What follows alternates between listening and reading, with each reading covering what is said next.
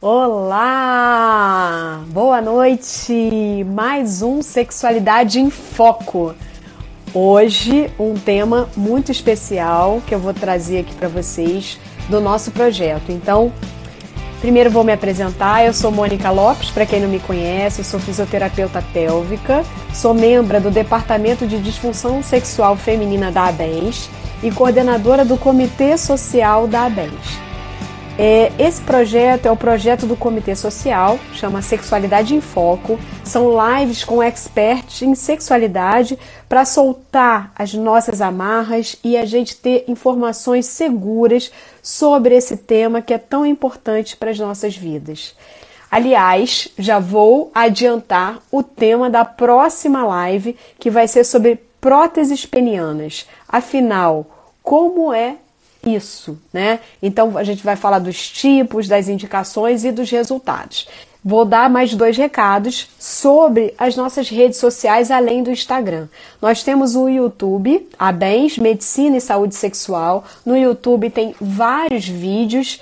Meu colega Dr. Gustavo Pou, que é urologista, ele toma conta aí das redes sociais junto comigo. E tenho muito a agradecer, tá, ter feito um, um, trabalho magnífico em relação às edições e até a rapidez de, dos vídeos estarem aí no YouTube. Então, tem vários outros vídeos de vários assuntos super interessantes. E as lives do Sexualidade em Foco ficam aqui gravadas, tá, gente? Então, quem não tiver oportunidade de assistir até o final, depois pode assistir tá? É, bem, e tem outras lives super interessantes além do projeto Sexualidade em Foco.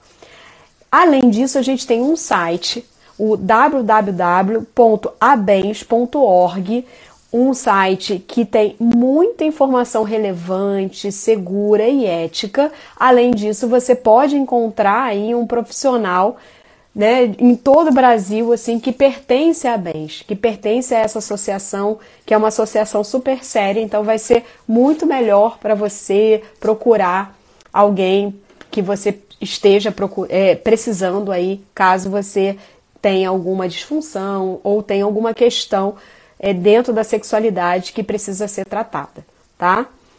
Bem, Hoje a gente vai falar de um tema super relevante que é o mundo trans. A gente vai falar sobre as cirurgias de redesignação ou transgenitalização, ou também chamada pelos agentes de saúde como cirurgias de afirmação de gênero. Vamos até falar de alguns termos que às vezes destoam um pouco da própria sociedade trans. Então a gente vai falar sobre isso também, porque está aqui um campo onde a gente precisa sempre estar tá se atualizando, né, para a gente ter o acolhimento das pessoas, né, para que as pessoas se sintam à vontade para chegar até nós profissionais de saúde, né, para se sentirem bem.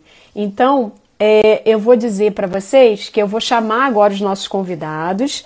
É, primeiro vai ser a Maria Helena Circili, ela é médica assistente do Hospital das Clínicas da, da USP, urologista pediátrica, é, com mestrado e doutorado em cirurgias reconstrutivas genitais e vice-coordenadora do departamento LGBTQIA, da ABENS. A segunda convidada é a Fernanda Bonato. A Fernanda Bonato é psicóloga, é doutoranda em psicologia pela Universidade Federal do Paraná, mestre em psicologia e especialista em sexualidade humana.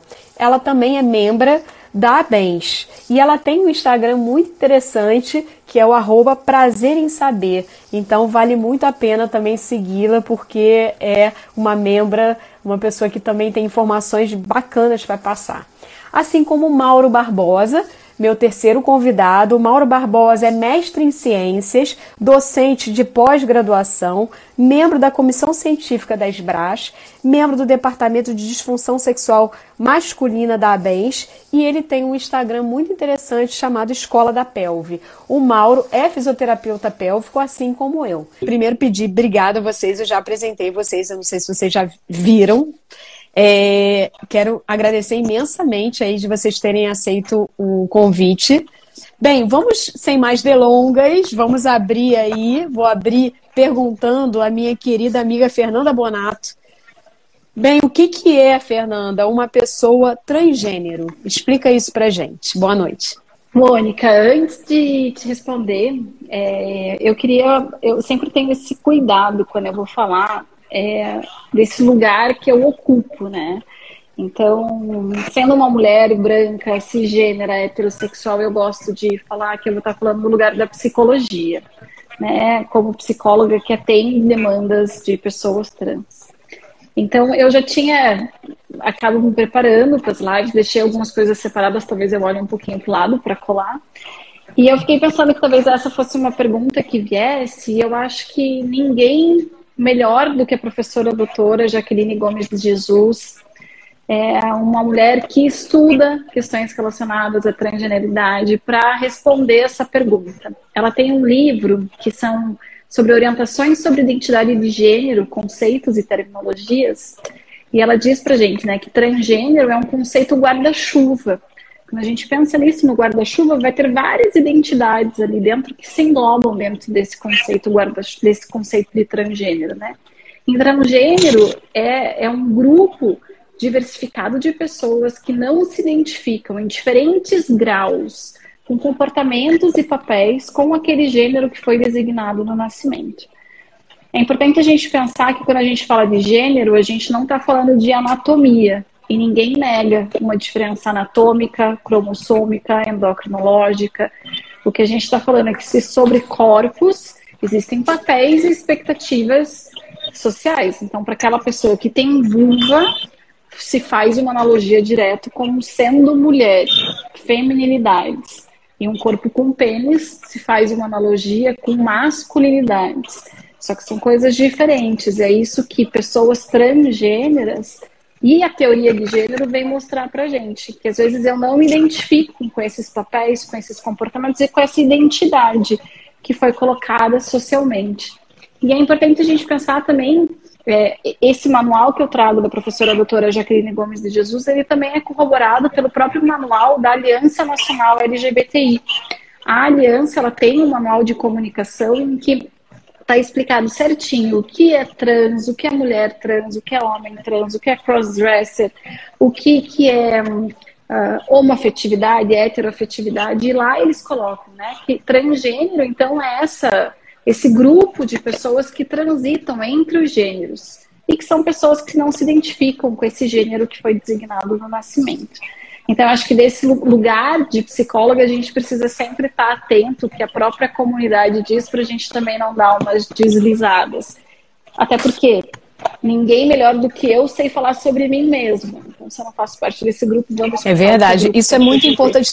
E eu acho que quando o auge disso, né, quando a pessoa não se identifica com esse sexo biológico é quando ela passa a querer também fazer a, a cirurgia né, de transgenitalização, a transgenitalização. E aí eu queria saber é, o que são essas cirurgias, Maria Helena. Boa noite. Oi, boa noite. Também acho que eu vou me situar aqui, né? Eu basicamente faço reconstrução em genitália, né? Que foram as minhas é, é, especializações, mestrado e doutorado, né?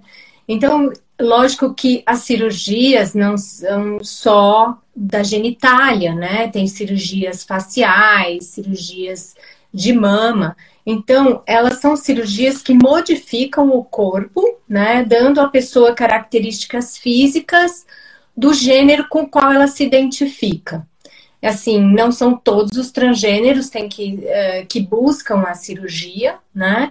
Isso é importante falar, mas os que, os que buscam, por exemplo, a gente tem os homens trans que buscam, não são todos também, mas que eles buscam a mastectomia, retirada, né, da mama, ou então a, a mulher trans que não tem um crescimento bom da mama e ela quer colocar um, um, uma prótese mamária, e também as cirurgias genitais, que daí sim, além disso, tem as faciais, tem as de pomo de Adão. Então, são várias cirurgias que é, de modificação corporal para uh, atingir a característica física do uh, gênero com qual a pessoa se identifica. Então, e uh, as cirurgias genitais, a gente tem para o homem trans, a gente tem as metoidioplastias, né, que a gente faz uma cirurgia a partir de um clítoris hipertrofiado, e na mulher trans a gente tem a, a neovaginoplastia, a amputação do corpo, dos corpos cavernosos penianos, né, então eu não sei se a gente vai ter um, se a gente vai ter uma questão específica da cirurgia ou é uma coisa mais generalizada? Fica à vontade, pode transcorrer como você quiser. Porque o, o, o fato aqui importante hum, tá é trazer essa informação tanto para os profissionais de saúde que estão nos assistindo, que é uma área onde muita gente ainda fica perdida, eu sou uma delas. então, é, para mim é sempre interessante ouvir, né? E também é, para a pessoa que está pensando nisso, que de repente está assistindo uma live ou que vai ver esse vídeo depois né, para saber, nossa, que legal, é isso que eu quero, né, para poder é, realmente dar essa, essa informação, dar essa força para essa pessoa, ela entender melhor. E, e, é tão legal o que você falou, né, porque tem pessoas que, que vão optar por uma cirurgia e tem pessoas que não, que estão bem, né? Então, assim, isso também é um guarda-chuva, né? Essas Exatamente. várias possibilidades, né? Então, isso é muito legal. Eu acredito que seja muito conversado sobre isso com, com essa mulher trans ou com esse homem trans, né? Para essa decisão ser bem assertiva. Exatamente. Então, é isso que eu queria falar, né? A gente tem que avaliar caso a caso, né? E deve existir uma interação muito grande do cirurgião com a pessoa que busca a cirurgia. Porque daí o cirurgião vai dar todas as limitações que a cirurgia pode ter, né? É, uma transgenitalização, por exemplo, ela tem suas limitações na, na mulher trans, tem que explicar a funcionalidade. Por exemplo, no homem trans, os tipos de, de uh, faloplastias né, que tem para ter um, uma haste peniana, é, explicar direitinho o que a gente pode alcançar com cada cirurgia e além além disso, é, explicar que são é, procedimentos irreversíveis. Né? Por isso, é, a pessoa tem que estar muito bem preparada para que exista essa mudança corporal, essa mudança física e que não vai ter um, uma volta, né? E via de regra, quando você, eu já fiz vários, né? Já trato desde 99, que foi a primeira cirurgia que eu entrei, né? De transgenitalização. Então, assim, a gente vem acompanhando um grupo de pessoas que é, é muito gostoso acompanhar, sabe? Porque é uma realização pessoal que é, algumas me chamam de madrinha, de mãe, sabe? Uma coisa assim muito gratificante. É, e lógico que a gente acompanha ao longo de todos os anos, tudo o que é explica o que pode ser esperado em cada cirurgia. É muito importante essa interação com o cirurgião, né? Eu sei que é, antes de passar com a gente, vem de outros profissionais, mas essa interação com o cirurgião é muito importante. A gente tem que deixar assim bem esclarecidos todos os pontos. Bacana. De cada Você vê, a gente está aqui numa live já com um time, né? Então, um fisioterapeuta pélvico, né?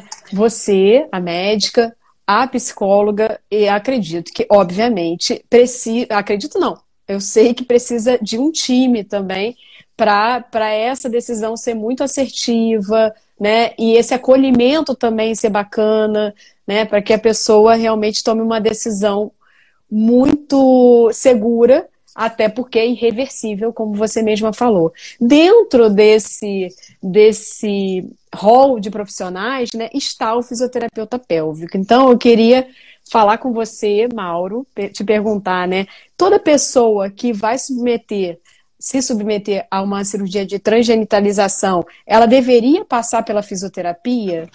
Boa noite. Boa noite, boa noite mais uma vez. é, obrigado, Mônica, pelo convite, Fernanda, Maria, prazer estar aqui com vocês. É, acho que também vou fazer um pouco dessa essa, essa colocação situacional de quem é o Mauro, né, na fila do pão. É, é bacana a Mônica trazer para a gente essa perspectiva uh, da fisioterapia pélvica, marcando um lugar super importante. É, e eu, mas eu acabei chegando nesse lugar através da atenção primária. Eu faço parte de um grupo de trabalho é, de gênero e sexualidade formado por médicos de família em todo o Brasil. É, e a gente começou um trabalho, talvez tem uns quatro anos mais ou menos, é, onde a nossa, a nossa ideia, além de produzir conhecimento a partir de profissionais de dentro da comunidade LGBTQIA+, né? Então isso era uma prerrogativa para poder estar nesse movimento, era falar, era falar tecnicamente, mas falar de um lugar onde é, tem o que a gente chama de lugar de fala, como bem trouxe a Fernanda, né, quando ela foi falar sobre o transgênero, sobre a questão da transgeneridade, né?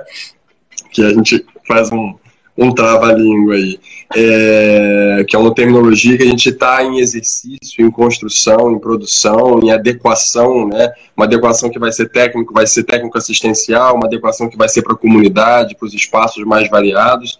Então aqui já peço uma, uma certa licença e desculpa caso a gente use algum termo aí que a comunidade se incomode e gostaria de que ser avisado disso, caso isso aconteça, por favor, vocês avisem a gente porque não adianta a gente querer falar sobre perspectiva técnica, sendo que essa ideia da live é falar para o público, né? E aí, Mônica, quando você fala sobre, sobre a fisioterapia pélvica, o que a gente tem de delicado nessa área, talvez a Maria tenha um pouco de experiência disso por estar na USP, né? É, se não me engano, a portaria de 2019, que foi publicada em 2020, ela não fala do fisioterapeuta. Então, ela não, ela não fala da equipe mínima envolvendo a fisioterapia. É, e aí, quiçá falar em fisioterapia pélvica, né, que ainda vai entrar num nível de especialidade maior. E então a gente tem, na verdade, um lugar onde, dentro dessa resolução, ele afirma que na necessidade de a construção de um plano terapêutico singular que envolva outros profissionais, que assim seja feito da melhor forma de pactuar esse atendimento, esse acompanhamento longitudinal com esses pacientes, né? E aí isso acaba não aparecendo na fisioterapia, tal qual não aparece da psicologia também, né? Ele geralmente essa, essa resolução quando ela aparece, ela fala sobre é, é, é, quais são os médicos que estão envolvidos nesse processo e até fala também dos profissionais médicos que não estão nominados ali por categoria, mas que não está limitando a esses únicos que aparecem aí, né? Então, não à toa a gente tem um movimento grande da medicina de família fazendo esse movimento. Em São Paulo tem a, a, a hormonização, né? Acontece na atenção primária, tem esse espaço, acontece aqui no Rio de Janeiro também. Mas o nosso lugar ainda, Mônica, é um lugar de, é, de pequenos grupos. Né? A gente vê em alguns trabalhos, tá, tem um trabalho de Pernambuco, que foi realizado na Universidade de Pernambuco, que é muito interessante, que é um, foi um trabalho qualitativo, mas eu fiz questão de ler esse trabalho qualitativo que pega a fala das meninas. E uma das falas é Seria tão bom se tivesse uma fisioterapia, isso foi trazido pela própria paciente. Porque a gente sabe que orientações em saúde são transdisciplinares. Né? A gente sabe que é, a orientação, por exemplo, do uso de alguns tipos de dispositivos, ele pode ser uma orientação genérica, mas quem vai fazer o acompanhamento desde que a pessoa comece a usar? Esse follow-up, esse atendimento individualizado, quem faz isso? Esses desconfortos que acontecem entre uma alteração de um dilatador e outro, quem está com ciência disso? Certamente a equipe acaba não dando conta, porque é isso, a equipe dá conta de muita coisa. E esse olhar físico, fisioterapia, esse olhar de construção, né, de ajudar nessa construção né, dessa neovagina, por exemplo, quando está falando das mulheres transexuais, é, ele acaba é, de alguma forma poderia ser um pouco ousado aqui falar isso, mas é como se houvesse uma certa negligência de não ver o fisioterapeuta como tendo um papel importante nessa assistência. Porque quando passa do dilatador 10 para o 12, quando faz esse pulo, a, a quem ela vai falar que está incomodando?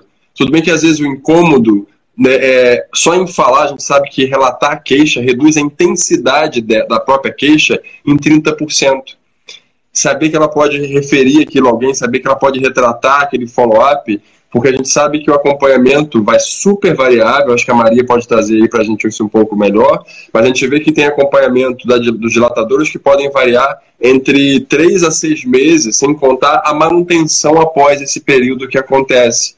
E quem assiste esse processo?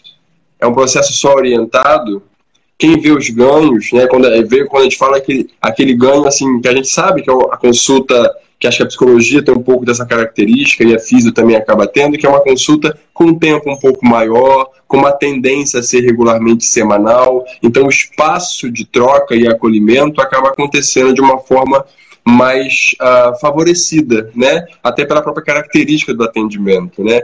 Então eu venho aqui trazer uma fala da, de, de olhar para a fisioterapia, de marcar um pouco esse lugar é, para pensar especialmente nesse recorte feminino, né, das mulheres trans, nessa, nessa, nessa, nesse cuidado a essa neovagina, nessa assistência, né, de manutenção desse neocanal, desse canal vaginal novo. Olha, Mauro, eu não, por favor, é, não claro. sei se eu posso falar um pouquinho, né, Mônica? Eu acho que assim é, é maravilhoso ter você aqui, né? Porque o que a gente acaba fazendo, eu acabo, né, é acompanhando de perto, porque é exatamente o que você falou, existem muitas queixas, e assim, é tudo novo, é um corpo novo. Até assim, a forma de urinar é diferente, né? Tanto para a mulher quanto para o homem trans.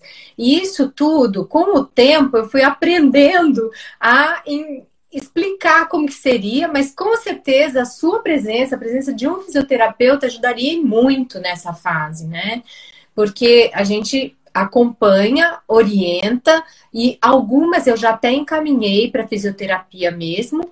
Eu já encaminhei para fisioterapia algumas pacientes que, por exemplo, tiveram disfunção miccional, sabe? Então, assim, é, é de suma importância a presença do fisioterapeuta. Bacana. É bom que você traga também essa fala, Maria Helena, porque a gente precisa de mais força, assim como, né, a import... eu, eu acho que uhum. todos vão ter uma importância belíssima, né? Cada um, assim, numa hora ou em várias horas, como é a psicologia também, né? Então, eu queria saber da Fernanda, é, o que, que é, o, quando as pessoas né, é, te procuram, Fernanda, é, quais as queixas mais comuns das pessoas que desejam fazer a transição? Quais as queixas dessas pessoas? Quais os anseios que você vê com mais frequência? Ah. Mônica, eu achei importante fazer uma contextualização histórica que eu acho que complementa um pouquinho do que o Mauro estava comentando, né? A gente tem duas principais regulamentações no Brasil para esse processo de transição. Uma delas é do Ministério da Saúde, de 2013, e uma é do Conselho Federal de Medicina, que é de 2019. Né? Na do Ministério da Saúde, existe a, a, a, determinação de que o psicólogo faça esse acompanhamento da pessoa trans, né? Então, todo mundo que busca algum dos centros que fazem, seja hormonioterapia, seja sejam mais cirurgias, é, vai passar por algum psicólogo. Só que isso às vezes acaba existir essa questão compulsória. O que acabou acontecendo que foi que desde 2013 até hoje, né, 2022, muitas questões, muitas uh, reflexões vieram, né, à tona. E o Conselho Federal de Psicologia tem inclusive um site que se chama Despatologização quem quiser, vai lá no Google, coloca Despatologização Conselho Federal de Psicologia, que abre certinho no site, e que tem uma série de instruções para psicólogos, psicólogas e psicólogos no atendimento de pessoas trans, travestis e não binárias, né? Em nenhum momento há orientação desse acompanhamento compulsório, né? O que acabou acontecendo é, existe uma orientação, se essa pessoa tem um sofrimento, nós da psicologia estamos aqui para acolher e para orientar essas pessoas. E foi isso que acabou acontecendo com a orientação, com, com, essa resolução do Conselho Federal de Medicina, né? Porque a gente precisa pensar, é uma resolução do Conselho Federal de Medicina. Então a psicologia não está ali porque não tem como um Conselho Federal de Medicina falar sobre a psicologia ou sobre a fisioterapia. E é por isso que eu vejo que no artigo que eles citam, né, quem é atenção especializada, eles colocam atenção médica especializada, mas colocam, né, sem prejuízo de outras especialidades médicas, mas eu também consideraria de outras profissões. Existe uma organização mundial, que é a WPATH, que é a World Professional Association for Transgender Health, que também orienta, fala, ó, psicólogo pode estar envolvido, seria muito legal se tivesse, mas não de forma compulsória. Por que, que eu estou falando isso? Porque eu percebo, pelo menos na minha realidade daqui, né, de Curitiba, do meu consultório, da, da, com as pessoas que eu converso, hoje eu estou na coordenação de proteção e acolhimento a crianças, adolescentes e família LGBTI+, da Aliança Nacional LGBTI, que houve uma redução significativa de pessoas trans na busca para o acompanhamento, porque deixou de ser compulsório esse acompanhamento. Então, muitas pessoas vinham para começar a hormonioterapia ou para tentar buscar o serviço né, de cirurgia que não fosse pelo SUS e precisaria desse acompanhamento de dois anos, que foi reduzido para um ano, mas hoje não existe mais. Então, existiu uma busca maior, que foi reduzida, mas muitas vezes vinha assim, ah, eu tô vindo porque para eu fazer hormonioterapia eu precisava desse laudo, desse relatório, né?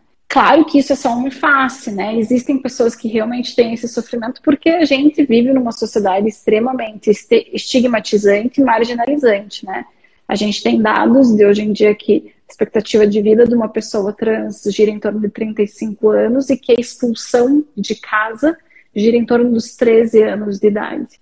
Então, o sofrimento psíquico, ele tá grudadinho com pessoas trans por conta dessa não condição de vida, né? Algo que a gente que estuda e trabalha fala assim, será que a gente dá motivo para essas pessoas viverem, né? Ou será que a gente sempre está apontando o dedo, não abrindo possibilidades de uma vivência, né? Se eu não tenho possibilidade de dentro de uma escola por conta de uma transfobia dentro do ambiente de trabalho, como é que fica a minha saúde mental? Então, muitas vezes, hoje, pessoas trans vêm para o consultório pelo mesmo motivo de pessoas cis, assim, porque eu estou sofrendo. A grande diferença é que tem um recorte social. Muitas vezes o meu sofrimento, ele é em torno dessa, ele gera em torno dessa exclusão, dessa marginalização, dessa violência social que faz com que a minha vivência hoje seja questionada. Então existe esse recorte de pessoas que vêm para buscar um procedimento cirúrgico ou hormonal, mas também pessoas que vêm porque viver nessa sociedade está muito difícil. Mas fato é, o que a gente tem hoje de regulamentação são orientações. Orienta-se que pessoas trans busquem, e a gente sabe que tem benefício, né? Mas tem gente que está super bem. Assim, tipo, já elaborei isso na minha vida, tá tudo perfeito, né? Mas eu acho que vai sempre valer a pena. Diga, Maria Helena. Eu, Mônica. Então, o que eu ia falar é que, assim, o procedimento cirúrgico, na verdade, para qualquer tipo de cirurgia, ele é um trauma, né, para qualquer pessoa. E eu acho de suma importância o acompanhamento de um psicólogo, né? E assim, mesmo qualquer pessoa, se vai operar qualquer coisa, ela vai estar sendo submetida a um trauma cirúrgico. No caso da transgenitalização, ela vai ficar um tempo acamada, com limitação de, de tudo, assim, não vai poder levantar, não vai poder. É, então, isso tudo mexe, mesmo que a pessoa não seja a mais equilibrada do mundo, vai mexer no, no psicológico. Então, eu oriento assim que eu não é pré-requisito, obviamente, cada pessoa vai escolher o que ela achar melhor para si, mas com certeza a psicologia tem um papel muito bom no pós-operatório. E no, no pré também, para preparo, né, desse momento aí, que é um momento é, de grande E tem regula regulamentações né? também em relação à cirurgia, né, Maria Helena?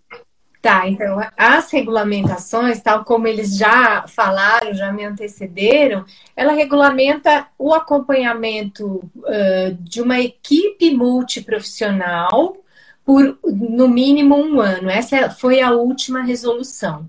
Então, o que, que eu vejo? Lógico que endocrinologista ele vai administrar o hormônio, a gente vai ver esse equilíbrio hormonal, ver se já, por exemplo, desenvolveu toda a mama que é, desenvolveria com o uso hormonal, então para o homem trans, se já cresceu o suficiente a, a haste peniana, né, para fazer uma cirurgia.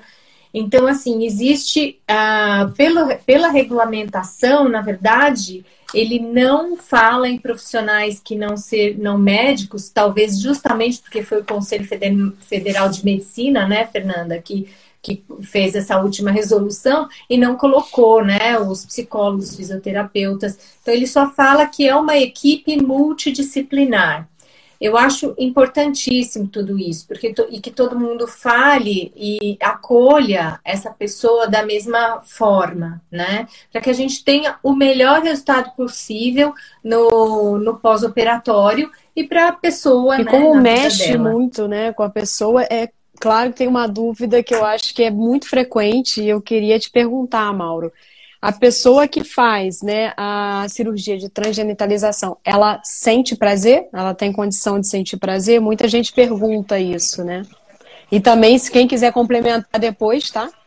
Eu acho que a gente entra um pouco no que a Marilena estava falando, né? De, de, dessa elaboração de um novo corpo, né? Então, essa elaboração de um novo corpo, ela elabora também um novo prazer né? Ela instaura uma nova possibilidade, né?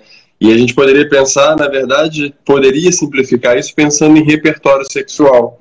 Repertório sexual todo mundo tem, né? E a gente vai é, é, agregando e desagregando de acordo com é, é, é o melhor para todo mundo, né? De como é que isso vai sendo elaborado. E a gente tem que pensar dessa mesma forma, né? É claro que as estruturas ali não são as estruturas anteriores, né? Então, se a gente for pensar numa, numa na cirurgia em si, a gente querer, é, é querer exatamente fazer é, comparações ah, é, idênticas, né, de, de, dessa questão de sensibilidade, a gente acaba, na verdade, entrando num lugar onde a gente vai acabar não ajudando essa pessoa a construir esse novo repertório sexual né? E como bem a Mariana disse, assim, aprendizagem de até se sentar. Então, tem uma aprendizagem que vai acontecer que é sobre a relação sexual, né? Quando isso vai acontecer, né? Qual vai ser, qual vai ser essa conformação dessa neovagina, né? Para receber comprimento de pênis, espessura, né? Tudo isso são coisas que vão contar aí. E essa construção, ela acaba dependendo, né? Disso, assim, né? De, de a gente falaria que eu acho que quando eu falo da, quando a gente fala da físio e é uma coisa que sempre me vem muito forte isso, Marilena, não sei se, se isso para você é uma coisa que já bate, ou a Fê também, é, da gente, é, dessa, dessa uh, imagem corporal, né? Eu acho que tem uma, uma, uma, pedagogia corporal trans, né? Que eu acho que ela, ela, a gente precisa, não é ensinar, a ideia não é querer dar lição sobre o que é um corpo este ou um corpo aquele, mas é isso. Como lidamos com esse corpo agora, né? Como é que lidamos com essa nova integridade, com esse novo repertório corporal? Talvez seja isso, né? Onde, vai, onde são suas zonas erógenas? Né? A gente vai limitar a, a zona erógena especificamente à penetração, mais pontualmente, né? Não que a gente não possa utilizar, porque se a neovagina está sendo produzida, né? A gente entenderia que há uma finalidade, uma delas seria com relação a essa prática sexual, né? É claro que isso é a gente poderia pensar como sendo uma afirmação daquele lugar, mas que haja toda a discussão que a Fê já trouxe aí sobre a questão da afirmação de gênero, mas é, é um lugar onde você constrói uma imagem corporal. Eu olho no espelho, né, e aquilo ali passa a ser reconhecido, né? E como é que eu utilizo esse novo corpo, né? Quais são as potências desse novo corpo, né? E acho que isso é uma coisa que exige aí essa pedagogia corporal trans, né? Da gente estar tá nesse processo junto de construir uma boa imagem corporal onde o prazer é um dos quesitos também a serem trabalhados. Então, sobre prazer, assim, que, que a Mônica falou, assim, respondendo, praticamente todas têm prazer e os homens trans também. Então, assim, é lindo essa, esse descobrir do novo corpo, sabe? É assim, é uma coisa muito interessante e é individual de cada pessoa. Como nós, no início de, da, da nossa, do descobrimento da nossa parte erógena, enfim, é a mesma coisa, é um, des, é um despertar, assim, é uma coisa muito bonita. Assim, quase todas que as mulheres trans têm prazer, sim, em várias regiões da, da neovagina, da vulva, ao redor da uretra. Então, é, e assim, Normalmente, é as que já tinham uma vida sexual ativa e com, e, e com uma sensibilidade para o prazer mais aguçada, digamos assim, essas logo após a cirurgia até ter, chegam ao orgasmo, chegam com um mês de pós-operatório, tem orgasmo.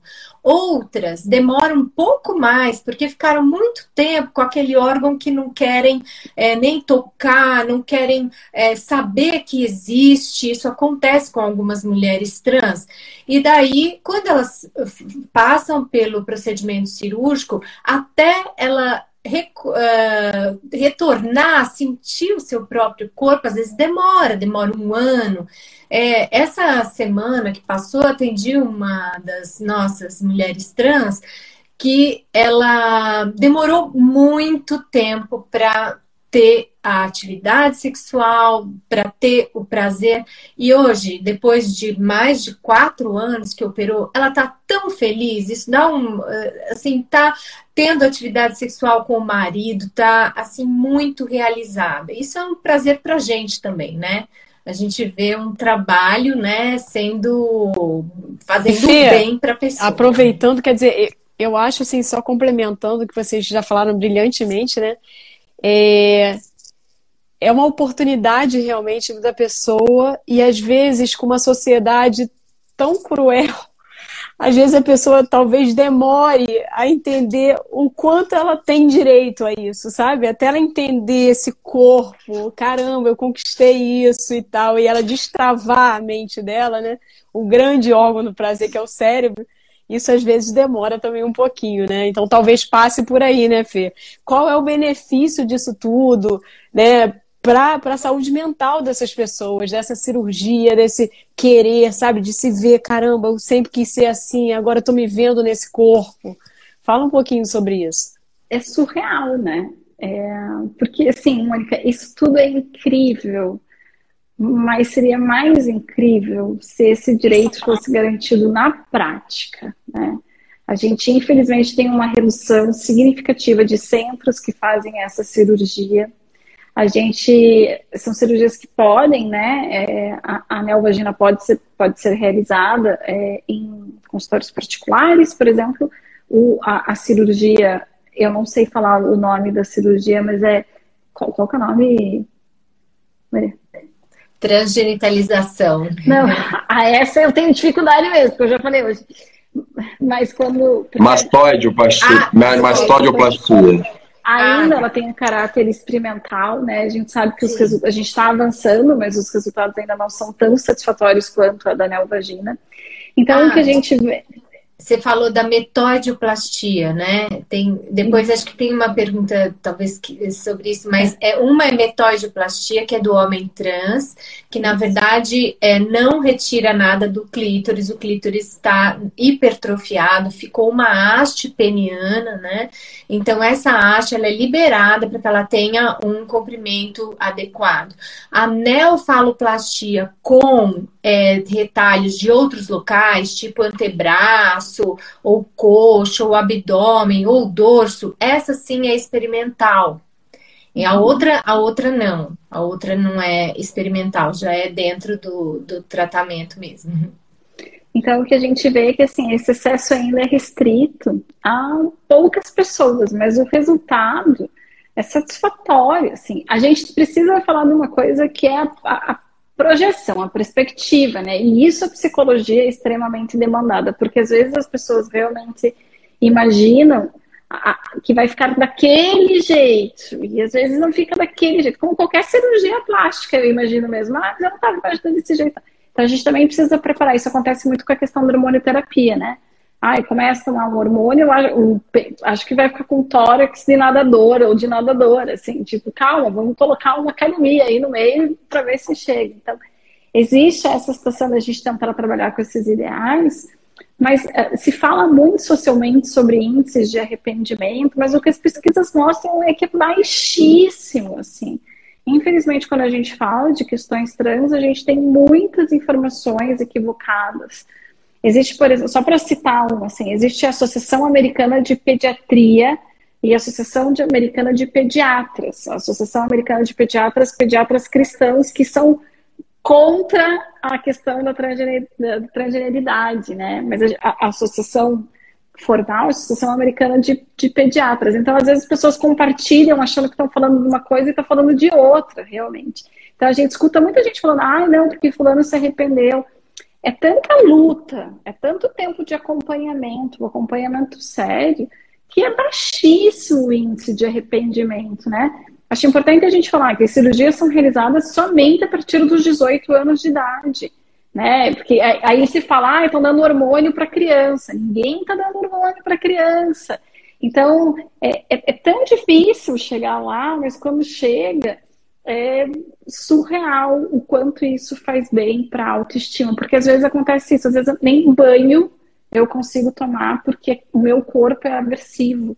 Né? E de repente eu ter aquilo com que eu sempre me identifiquei. E essa é nova conscientização corporal, imagino o quanto nós, fisioterapeutas pélvicos, ajudamos nisso, né? A destravar a pelve, destravar o corpo, destravar a face, destravar a respiração e destravar o assoalho pélvico, né, Mauro? Eu acho que tem um ponto aí interessante, né? Primeira coisa, obrigado, Maria Helena, que eu falei mastoide, mas na verdade é metodioplastia. Desculpem. As terminologias aí que a gente funde, uma mastoide, de mama e né? São as cirurgias completamente distintas aí, né? Mas é nome é... difícil, viu? São nomes difíceis. Difíceis, sim, né, de falar. Sim, difícil. Sim. Sim, eu acho que tem uma que. Aí, Mônica, quando a gente está pensando em fisioterapia, e eu gosto muito de pensar na fisio, Mônica, é, extrapolando a pelve, apesar de saber que tem todo um conteúdo, especialmente quando está falando de manual vagina, dessa, dessa, desse trabalho localizado. Por que eu falo que é legal olhar a fisio de um pouco, um pouco maior? Porque, por exemplo, nessas mulheres, na, na, na, na cirurgia é, de é, mastectomia masculinizadora, por exemplo, né? É, pensando nisso, nessas cicatrizes cirúrgicas, na construção desse novo tórax. E é uma construção, como a Fê falou, assim, é uma construção que vai passar por uma construção com exercícios físicos, esse desenvolvimento de um tórax, né, onde ele vai comunicar essa masculinidade, que é uma coisa que a gente comunica corporalmente sim, e também, né, também a gente usa isso, né? Então, quando a gente está falando sobre isso, é entender que, por exemplo, se a gente tiver uma pessoa transmasculina, que a gente fica muito preso à pessoa trans já, né, com esse com esse ponto, né, lá já determinado aí, né? Mas tem a pessoa transmasculina e os homens transexuais, né? Então essa diferenciação muitas vezes seriam as pessoas transmasculinas que usariam binder, por exemplo. E o que que seria, né, pensando numa caixa torácica comprimida ao longo de um dia inteiro, sem uma orientação adequada, sem um dispositivo adequado, utilizando, utilizando é, é, estruturas que podem de, além de fazer uma obstrução né, para a respiração, né, então a dificuldade respiratória, que é uma coisa que já é sabida que existe dentro dessa população, então se a gente às vezes fica preso né, no determinado ponto, eu não olho essa, essa integralidade dessa pessoa, né? Então eu vou desde a pelve, porque sim, tem uma questão genital a ser vista, a ser cuidada, tem uma questão relacionada à cicatrização adequada, a gente sabe o quanto o fisioterapeuta pode atuar sobre as cicatrizes, né? Enquanto a gente pensar em mover essa região, o quanto isso não constrói essa nova imagem corporal. Se a gente fosse pensar, eu não sei se está mudando, mas eu sei que já, vi, já, já tem terminologias mais adaptada, mas pensar no homúnculo de Penfield, por exemplo, quando a gente está pensando no nosso registro cerebral de parte do corpo, qual o tamanho que você acha que é a sua genitália dentro dessa, desse registro cerebral? E dessa pessoa que está construindo esse novo corpo agora? Então, esse mover o corpo, ela constrói esse corpo no espaço e no tempo porque o tempo é o do hoje, né? Construiu, né? Hoje tem esse corpo, né? Então estou falando de uma questão que fala de um corpo é, numa perspectiva é, é, espaço-temporal, né?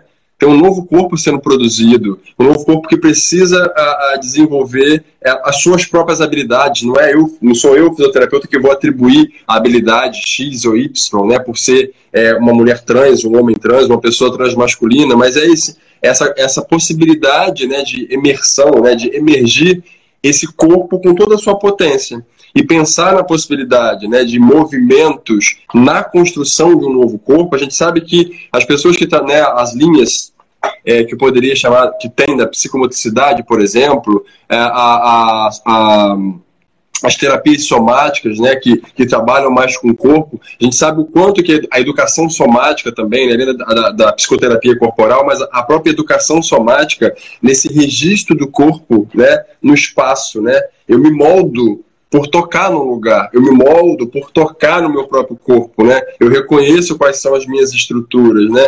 E pensar nesse processo, mais uma vez, pensando numa fisioterapia que ela está expandindo, né? Que vem desse, dessa, dessa questão genital de uma, de uma construção do anel vagina, de, um, de uma neofaloplastia, né, de uma metoidioplastia, que seja, a gente pensar como é que a gente vai. Uma, é, a gente pensar que é, é, essa ferramenta pode ser utilizada, mais uma vez, como a, como a Marilena trouxe, né, e foi bem, bem salientado por ela e pela Fernanda, né, que é, eu, eu, acabei dando uma pincelada da gente não aparecer, a gente precisa também fazer uma meia-culpa e falar cadê as, as, as sociedades ou a comunidade ou os centros de fisioterapia, né, os, os lugares onde, da onde vem é, a nossa categoria, falar da nossa possibilidade de atuação e quais são os respaldos que eu acabo trazendo. Porque acaba dizendo, ah, Mauro, não fala da fisioterapia, mas se eu chamar você, você está categorizado no que, que você pode fazer? Você tem essa categoria do que, que seria uma intervenção fisioterapêutica nessa área? Né?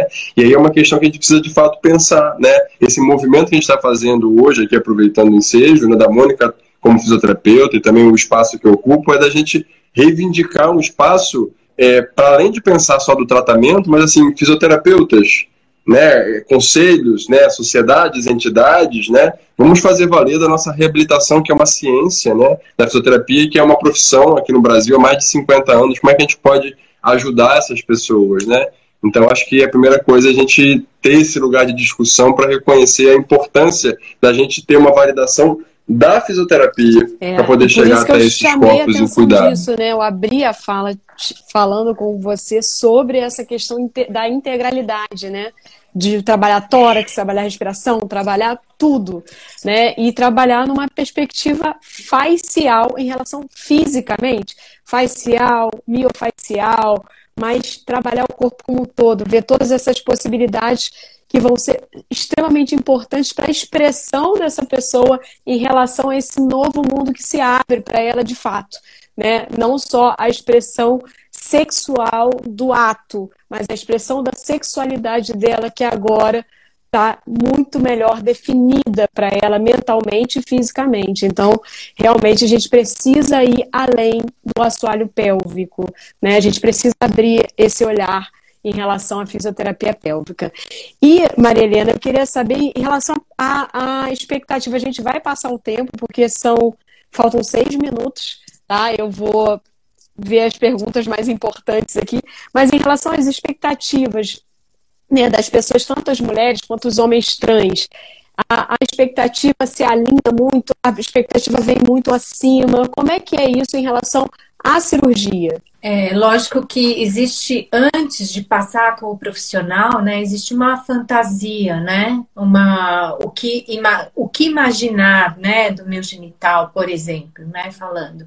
Então, existe, às vezes, uma expectativa acima do que a gente pode oferecer, né, mas isso tem que ser muito bem trabalhado com cada um. Então, assim, é, por exemplo, em numa metoidoplastia de um homem trans, a gente tem que explicar que o, a haste peniana ela vai ficar com tamanho reduzido, né? Ela não vai ser uma haste peniana é, grande, de 10, 12 centímetros. Eu tenho tenho alguns homens trans que chegaram a atingir 9 centímetros, que já é um ganho assim muito grande. Eles usam, uh, fazem algum alguns uh, trações, né? É uma fisioterapia, na verdade, até com vácuo, então eles conseguem, mas é óbvio que vai ter uma limitação. Isso a gente tem que conversar e tem que expor o que, que vai, vai ter prazer, vai ter ereção, mas vai ter um falo pequeno, né? É, na mulher é, trans, é, depende da técnica que você utiliza para você ter um tamanho dessa neovagina. O que é engraçado é que é uma coisa assim, é óbvio que, é, que elas buscam uma vagina funcional, né? E com uma profundidade adequada para penetração.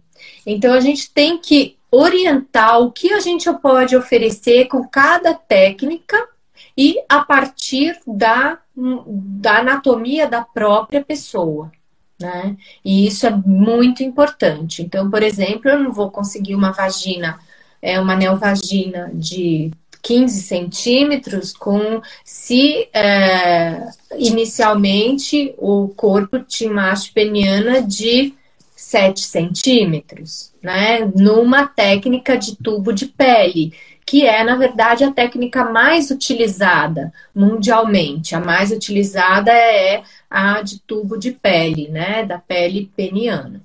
É lógico que com as dilatações a gente consegue é, aumentar essa neovagina, mas aí vai o trabalho aí de que o fisioterapeuta com certeza nos ajudaria muito mais, porque o que eu observo é que hum, a aderência às dilatações é, não são tão grandes, sabe? Então a gente acaba perdendo em profundidade, às vezes pela é, por essa dilatação aí difícil, né, no pós-operatório. É, eu ia mas é fazer é uma outra pergunta, mas já que falou de dilatação, já vou passar para o Mauro.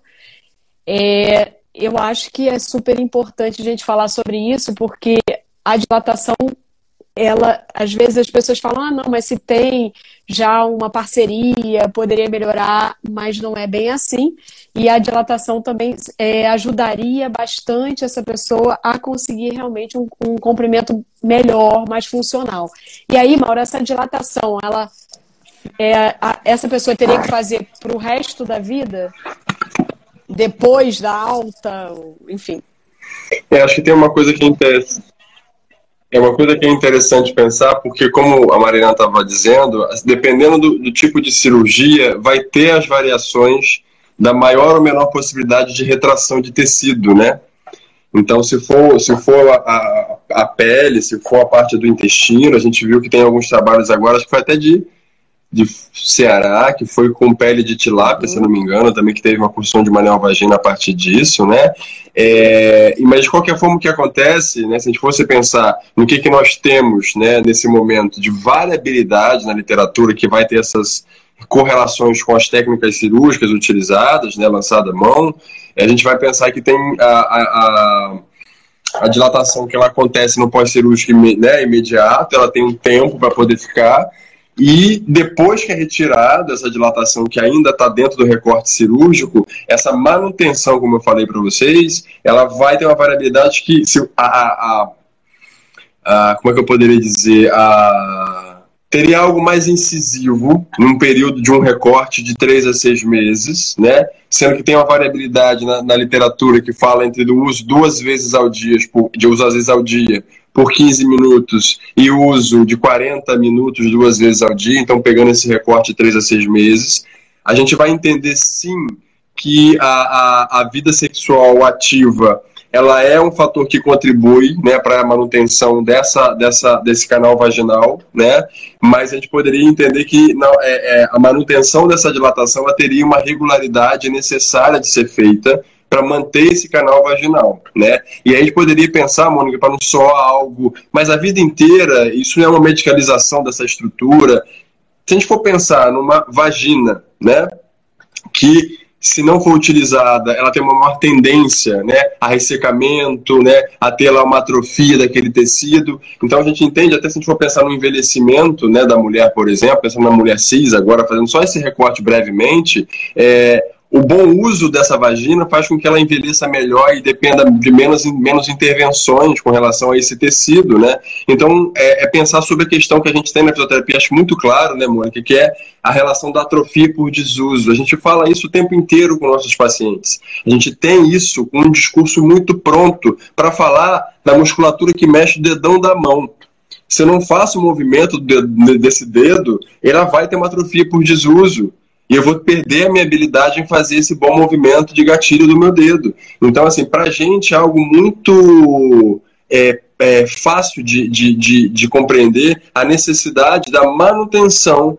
desse canal vaginal, que sim, no avançado tempo, ele pode ficar sendo estimulado pela própria prática sexual, isso é uma coisa que a gente tem na literatura dizendo que a, a vida sexual ativa mantém esse comprimento de canal vaginal, mas a complementar, né, e aí poderia ser estratificado melhor com a fisioterapia, de pensar qual a regularidade de uso disso, né? Como é que isso poderia ser orientado? É, vai manter um único uso diário de 40 minutos, né? O, de duas vezes por, por dia, de, em torno de 15, como tem algumas literaturas, até inclusive do Brasil, né? Que sugerem essa recomendação de tempo de uso. Então, acho que a gente, quando pensa que uma estrutura não utilizada, qualquer atrofia, eu tenho que pensar que tem que fazer a manutenção dessa neovagina. Eu preciso de fazer isso como manutenção. Beleza. É super e importante. Uma, uma pergunta para todos. Eu acho que é de interesse em geral, né? Onde a pessoa interessada em fazer a transgenitalização, né? Onde ela vai buscar isso na rede SUS? Quais são os centros que vocês conhecem que podem, que a pessoa que está assistindo agora pode falar, opa, eu vou lá, que eu tô super interessado ou interessada. Eu acho que até a, a Fernanda mandou um. É, tem uma colinha e agora, agora eu não vou conseguir. Obviamente, tem alguns centros que têm um volume maior e eu posso citá-los, né? Que tem o do Rio Grande do Sul, a gente, é, é, se não me engano, é da, em Campo Campinas, né, que é o outro também, mas são vários centros do SUS que, estão que estão realizando essas cirurgias, né, e o acompanhamento como um todo pela equipe multidisciplinar. Agora eu não vou conseguir olhar todo de todo o Brasil, não sei se vocês têm fácil para ler. Na portaria do Ministério da Saúde existem quatro que estão regulamentados, que seria o Hospital das Clínicas de Porto Alegre, a Universidade Estadual do Rio de Janeiro, é, o Hospital das Clínicas ah, da Faculdade sim. de Medicina de São Paulo e o Hospital das Clínicas da Universidade Federal de Goiás e Goiânia. Existe uma especificidade em relação a isso, porque às vezes esses centros abrem e fecham, né? Por inúmeras situações. Então, assim, a gente sabe que não são muitos uh, os e as profissionais que têm essa habilidade cirúrgica, por exemplo. Então, às vezes, um desses centros conta com um número muito restrito de profissionais, e se acontece alguma coisa com esses profissionais, esse centro precisa fechar, né? Porque não, não tem. Então, por exemplo, o acesso durante a época da pandemia ficou muito restrito, várias cirurgias não foram realizadas. Então, é, quando perguntam sobre o centro, é sempre uma coisa assim: vamos para o Google ver, porque sempre tem algum que abre e algum fecha. Aqui em Curitiba, por exemplo a gente não tem ligado ao SUS nenhum centro que faz as cirurgias, mas a gente tem o CEPAT, que é o Centro de Pesquisa e Atendimento a Travestis e Transsexuais. No CEPAT tem um acompanhamento de hormonioterapia, de psicologia com assistente social. Então não chegam as cirurgias, mas tem a própria hormonioterapia. Então existem outros lugares do Brasil, esses centros que não fazem as cirurgias, mas fazem pelo menos a hormonioterapia. É, mas a gente pode, eu acho bem legal a ideia de deixar na descrição do texto para ver se a gente tem mais algumas. Até onde eu saiba são esses quatro, mas colocando a ressalva de que pode abrir ou fechar por essas situações. Eu acho que o Mauro é, conseguiu. O próprio, o próprio Hospital das Clínicas com um período, né, principalmente da pandemia, né, sem, sem atendimento. Então, realmente são são centros que, que têm um volume que acaba não dando vazão, né, para tudo, todos. É, o hospital, acho que só faltou, Fê, o hospital das clínicas de Pernambuco, né? Você falou de que falou das demais, acho que faltou de, a de Pernambuco, que são centros de referência, é, para além do que a Fê trouxe, a Mônica falou do Pedro Ernesto.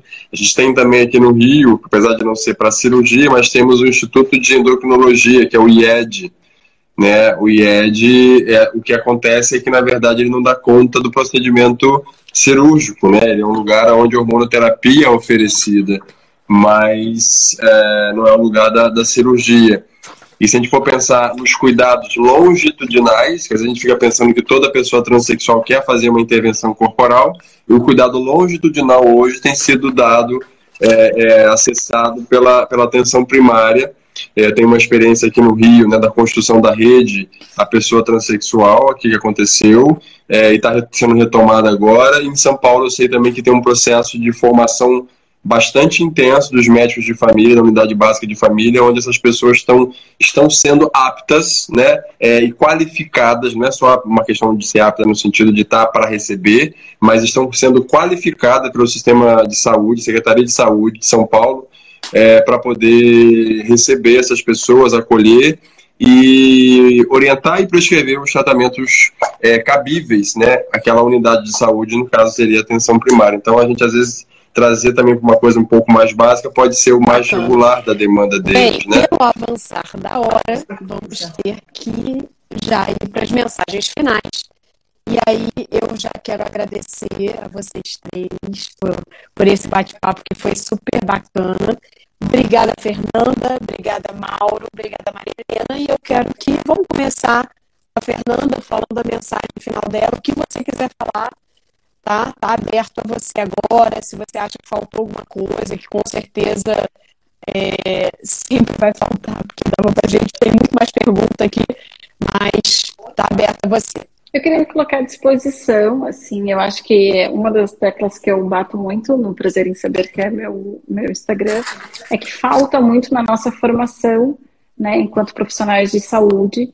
Então, se tiver algum psicólogo, psicóloga, psicóloga que precise de ajuda nesse acompanhamento, porque muitas vezes as pessoas trans vêm aos nossos consultórios buscando acolhimento e muitas vezes sem intenção não recebem às vezes podem receber até uma orientação transfóbica, algo errado, então eu estou à disposição para tentar auxiliar, sabendo que existe essa lacuna na nossa formação. Acho que a gente que trabalha com saúde mental quer o bem das pessoas, então a gente precisa ter esse processo de educação continuada para estar tá auxiliando quem já sofre. Obrigada, Fê. Então, Nossa, é, recado dado e recado importante para toda a área de saúde, né? Não só psicologia. Bem, Mauro, por favor, seu, suas considerações finais. Bom, acho que é me deixar disponível, né? Ficar redundante aí do que a Fê falou, mas acho que mais do que, do que nunca, é, Mônica, a gente trazer, é, vislumbrar o profissional da fisioterapia, né? Como sendo um profissional que pode estar nesse processo de cuidado, né?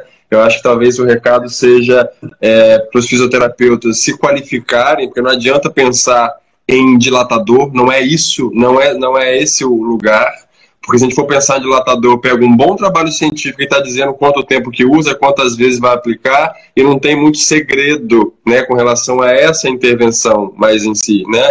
Mas a qualificação técnica, então buscar por essa qualificação técnica, né, usar os espaços cabíveis hoje mais do que nunca, né? As formações, é, mais que a gente possa questionar um pouco isso, mas o acesso à educação hoje em dia, essa educação continuada, como trouxe a Fê, né, as formações em sexualidade, buscar por passagem, se for possível, né, em centros onde acontece esse tipo de trabalho, né, se aproximar de profissionais se aproximar da comunidade das pessoas transexuais, acho que é super importante a gente falar dessa forma instrumentalizada, sem trazer é, é, esse contexto real de quem vivencia, né, para poder dar um, uma, uma fala é, para além de técnica humana, né? Estou falando de pessoas, né? Essa neovagina ela é de uma mulher trans, então a gente precisa entender muito claramente o que, que é isso, como a Fê começou definindo o que, que é, né? Então a gente precisa, antes de pensar desse, desse uso ou não de um dilatador, mais uma vez, um bom artigo poderia orientar uma boa aplicação.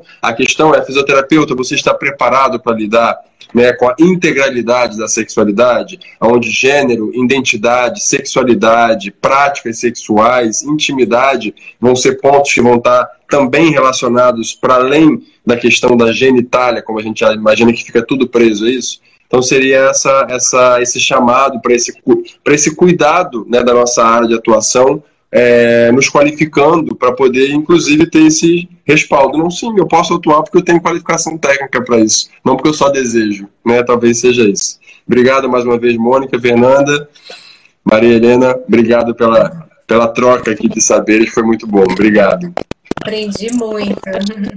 Bem, eu tenho que dizer assim que esse trabalho todo, né, que eu venho acompanhando há, há, tantos anos, assim, mostrou assim que vale a pena a busca pela cirurgia, pelo seu bem-estar com seu corpo, assim, e não deixem de lutar por isso, sabe? Apesar de ter muita dificuldade com relação à busca disso em serviços públicos, tudo, mas é, o bem-estar das pessoas que fazem a cirurgia e que se realizam é uma coisa assim tão transformadora e tão gratificante para a gente como cirurgião e para a pessoa trans que busca, mas um recado fica: busquem pessoas habilitadas que tenham uma já tenham uma experiência grande nessa área, para que é, não tenham complicações e também que sejam muito bem orientadas em termos do que esperar de cada técnica, o que, é, quais expectativas pode, possam ser alcançadas com cada tipo de cirurgia e com certeza, uma vez que estiverem bem orientados, né, todos com relação a isso, terão resultados assim transformadores.